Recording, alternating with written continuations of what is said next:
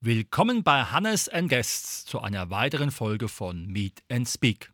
Unser heutiges Thema: Zielen, Schießen, Treffen. Und dazu begrüße ich ganz herzlich deutsche Meisterin Valentina Umhöfer im Skischießen. Guten Tag. Valentina, ich habe auch schon mal Bogenschießen gehabt. Nun geht es ja mit einer Waffe darum, ich sag's mal ganz platt als Laie, Tontauben zu schießen. Wie sieht deine Sportart aus? Beschreib sie mal. Genau, also ähm, wir schießen auf Tontauben, wie du eben schon gesagt hast. Ein Wettkampf besteht aus 125 Scheiben mit je fünf Runden und eine Runde wird mit 25 Scheiben beschossen. Wir starten in Rotten sozusagen. In einer Rotte sind immer sechs Leute und die sechs Leute drehen dann eben eine Runde, indem man 25 Scheiben beschießt und zum Schluss wird dann eben sozusagen zusammengezählt, wer die meisten Scheiben getroffen hat. Und somit kommen dann die ersten acht ins Finale und dann wird eben, werden die Medaillen dort ausgeschossen. Jetzt gibt es aber auch bei euch beim Schießen unterschiedliche Wettbewerbe. Wo ist da der Unterschied? Also ich, mir sagt nur der Begriff was Trabschießen. Genau, also ähm, es gibt Trabschießen, Doppeltrab zum Beispiel und auch Skeet. Beim ich schieße Skeet. Beim Skeet ist es eben so, dass man sozusagen ein Hochhaus und ein Niederhaus hat, die eben in den, zwischen dem Niederhaus und dem Hochhaus ist quasi ein Halbkreis aufgeteilt mit acht Stationen und die Scheiben kommen dann sozusagen von der Seite auf einen zu. Es gibt auf jedem Stand einen bestimmten Ablauf und beim Trabschießen ist es eben so, dass die Scheiben quasi von einem wegfliegen in verschiedenen Winkeln. Mhm. Das heißt also, bei dir fliegt die Scheibe eher Richtung Schütze. Ja, es kommt darauf an, äh, auf welchem Stand man steht. Also wenn ich auf Stand 1 stehe, dann fliegt sozusagen einmal die Scheibe von mir weg. Also haben wir eine Einzeltaube und eine Doublette.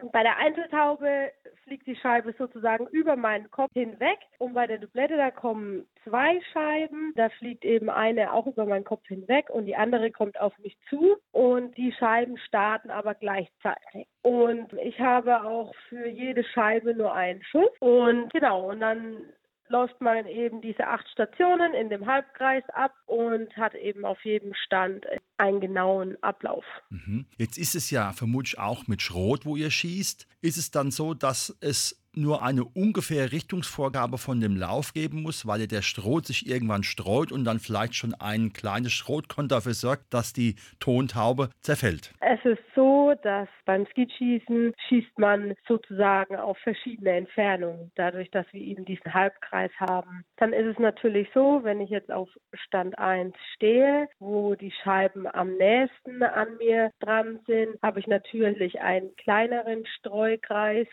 wie wenn ich jetzt zum Beispiel auf Stand 4 stehe, das ist eben in der Mitte von, von diesem Halbkreis, da habe ich eine größere Schrotgabe, aber je nachdem, auf welchem Stand man steht, muss man dann eben, hat man ein gewisses Zielbild, jeder Schütze hat ein Zielbild, da muss man eben auf jedem Stand mal ein bisschen weiter vorhalten oder ein bisschen weniger vorhalten, dass eben die Schrotgabe die Scheibe trifft und die Scheibe dann auch kaputt geht. Du bist ja nun auch deutsche Meisterin. Wie sieht es aus, wenn man das so professionell macht? Ist es dann so, dass man das Gewehr schon im Anschlag hat, dass man ungefähr schon ahnt im Rahmen der Fluglinie der Scheibe, wie ich dann meine Bewegung übe oder antrainiere? Wie muss man sich das komplett vorstellen, wenn man auf bewegliche Ziele schießt? Genau, also wir zielen ja nicht, das funktioniert nicht. Da, ähm, ja, wenn man zielen würde, würde der Schuss ja immer hinterhergehen, weil die Scheibe ja eben fliegt. Und wir schießen aus dem Voranschlag. Das bedeutet, wir haben die Waffe äh, ja so an, an der Hüfte, am Bauch anliegen und gehen dann, wenn die Scheibe kommt, in den Anschlag. Das ist auch ein Unterschied zu Trab. Trab schießt direkt aus dem Anschlag, also wir haben die Waffe dann schon in der Schulter. Natürlich den Ablauf, den übt man sehr, sehr oft. Wir machen auch Trockentraining, dass, dass der Ablauf auch stimmt. Und ja, genau. Hm. Wie sieht es da mit dem Rückschlag aus in der Schulter? Ähm, ja, also am Anfang, als ich angefangen habe, da gibt es so kleine Helferchen, sage ich jetzt mal. Da kann man, wir haben ja zwei Läufe, also wir können zwei Patronen laden in unserer Schrotflinte. Und zu Anfang gibt es da so einen Rückstoßdämpfer, heißt das. Den kann man eben in einen Flintenlauf reinstecken, sodass man dann nur eine Patrone laden kann. Und dadurch wird dann der Rückstoß ein wenig weggenommen. So fängt man eigentlich damit an im jüngeren Alter. Irgendwann, ja, schießt man dann ganz normal, eben ohne diesen, diesen Dämpfer. Und ja, man muss äh, schon die Waffe zum Beispiel richtig einsetzen. Wenn man jetzt eben auf den Knochen einsetzt, dann mit dem Rückschlag gibt es ein blaues Fleck und es tut auch weh. Aber gut, ich mache das Schießen schon seit 2014, also da war ich 16 Jahre alt gewesen. Man gewöhnt sich einfach dran und man hat davor dann auch keine Angst oder ja, es tut auch nicht mehr weh, außer man setzt halt wirklich mal irgendwie auf den Knochen ein, dann tut es schon mal weh, aber ähm, ja, wie gesagt, dadurch, dass wir das eigentlich ja fast tagtäglich machen, habe ich damit keine Probleme mehr. Wenn jetzt natürlich jemand kommt, der das zum ersten Mal probiert, da könnte es natürlich sein, dass er dann sagt, oh, einen Tag danach, oh, meine Schulter tut weh. Aber die Schmerzen vergehen dann auch wieder ziemlich schnell. ja, da ist ja dann doch die Freude am Schießen größer. ja.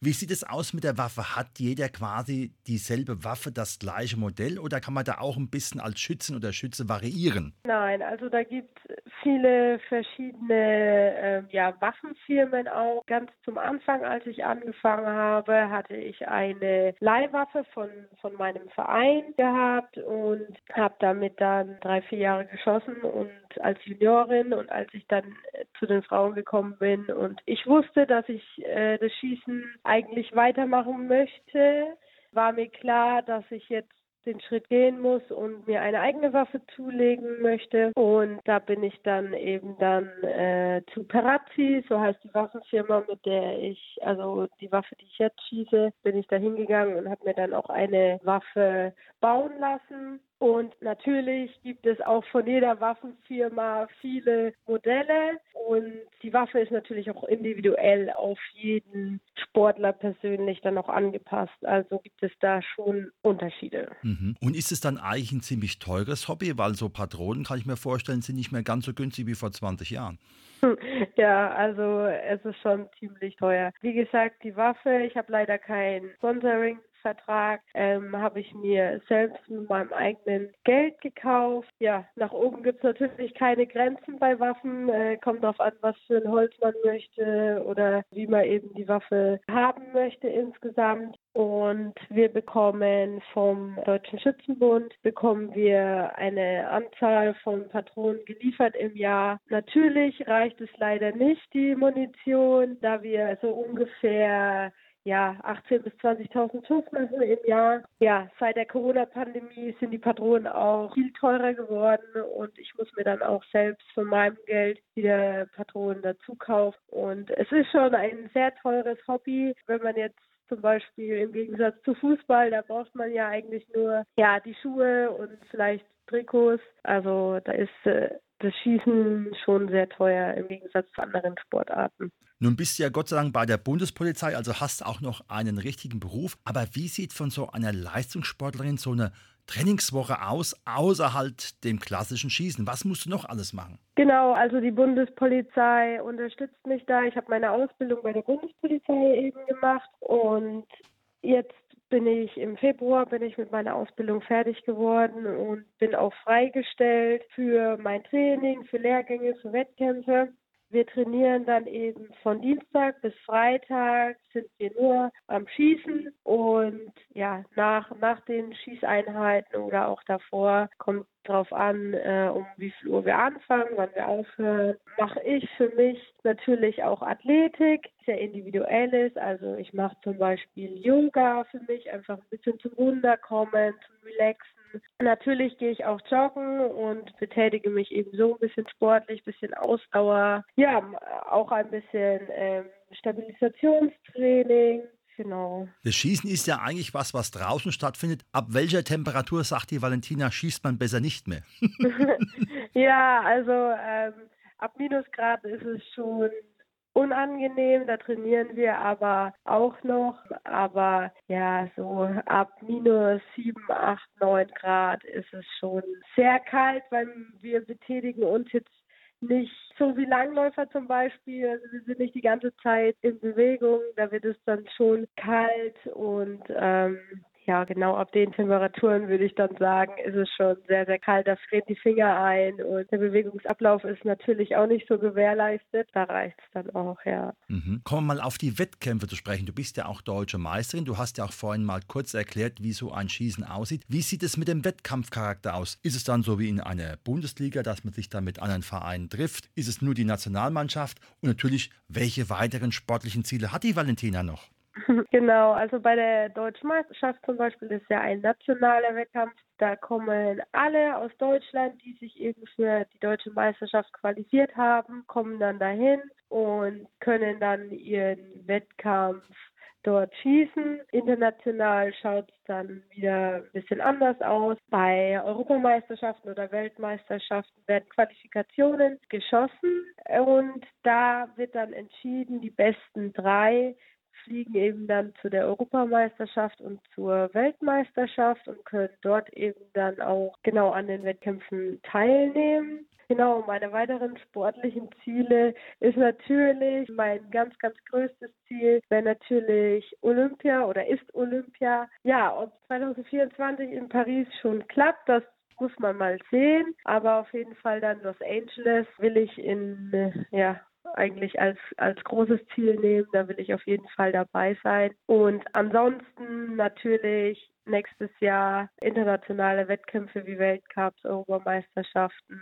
genau, und dort dann auch gut abschneiden. Also ich werde es auf alle Fälle verfolgen. Wie sieht es aus? Ist es eigentlich immer nur ein Individualsportart oder gibt es da auch Mannschaft- und Mixwettkämpfe? Genau, also ähm, an den ersten zwei Tagen schießt man den Einzelwettkampf. Da ist jeder Sportler auf sich alleine gestellt. Und ähm, am zweiten Tag gibt es einen Mixed-Wettkampf, wo dann ein ähm, männlicher und eine weibliche, weibliche Sportlerin zusammenschießt. Und am dritten Tag gibt es dann die Teamwettkämpfe. Dort starten dann ähm, eben drei Frauen oder drei Männer. Mhm. Vielleicht nochmal als abschließende Frage, was reizt dich an dieser Sportart? Was ist da der Kick? Was treibt dich an, genau Skischießen zu machen? Ja, genau. Ähm, also erstmal macht es einfach super viel Spaß, auch mit den anderen Sportlern sich treffen, sich zu unterhalten, sich auszutauschen. Und natürlich will man die Beste sein und man ich möchte unbedingt alle Scheiben treffen und ja, möchte natürlich auch mein mein bestes Ergebnis immer wieder in jedem Wettkampf schlagen und natürlich auch so ein bisschen der Konkurrenzkampf ist einfach schön, einfach schön zu sehen, wo man überhaupt steht in der Welt. Auch natürlich dann international, wenn man dann einfach Erfolge einfährt, sei es äh, in der Einzeldisziplin oder auch im Team. Ja, das macht einfach einen Riesenspaß, dann auch zusammen zu schießen und zu sehen, wenn man dann auf dem Treppchen steht, äh, was man eigentlich alles geschafft hat, so, das ist schon sehr, sehr schön. Ja, ich würde es jedem empfehlen, einfach mal vielleicht das Skischießen auszuprobieren. Vielleicht gefällt es ja jemandem und er sagt, okay, ich möchte das vielleicht jetzt auch mal machen. Wenn jetzt jemand sagt, die Valentina, das ist ja absolut faszinierend, was die mit dem Skischießen, wie und in welcher Form kann er dich sehen oder verfolgen, wenn er einfach mehr darüber erfahren möchte? Ja, leider äh, haben wir nicht äh, ja, Fernsehsender, die uns auf dem Fernsehen zeigen. Äh, also es passiert eigentlich alles nur per Internet. Internationale Wettkämpfe wird das über die ISSF heißt die Seite übertragen. Dort kann man auch die Ergebnisse live verfolgen und die Finals werden dort dann auch übertragen. Die Finals kann man auch dann zum Beispiel über YouTube schauen. Ähm, und ja, national ist es ein bisschen schwieriger. Da gibt es aber auch Seiten, zum Beispiel der Förderkreis Wurfscheibe teilt dann die äh, Ergebnisse oder einfach auf meinem Instagram-Kanal. Da sieht man dann auch, was ich so treibe oder welche Ergebnisse anstehen. Mhm. Und der Instagram-Kanal heißt? Valentina-Umhöfer quasi. quasi richtig gut. Das war heute unsere Sendung Zielen, Schießen, Treffen mit der deutschen Meisterin Valentina Umhöfer im Ski-Schießen. Herzlichen Dank, dass du uns Einblick in diese wunderbare Sportart gegeben hast. Ich wünsche dir weiterhin viel Erfolg und natürlich, dass wir noch das eine oder andere von dir hören, sprich, dass viele Scheiben kaputt gehen. Vielen Dank.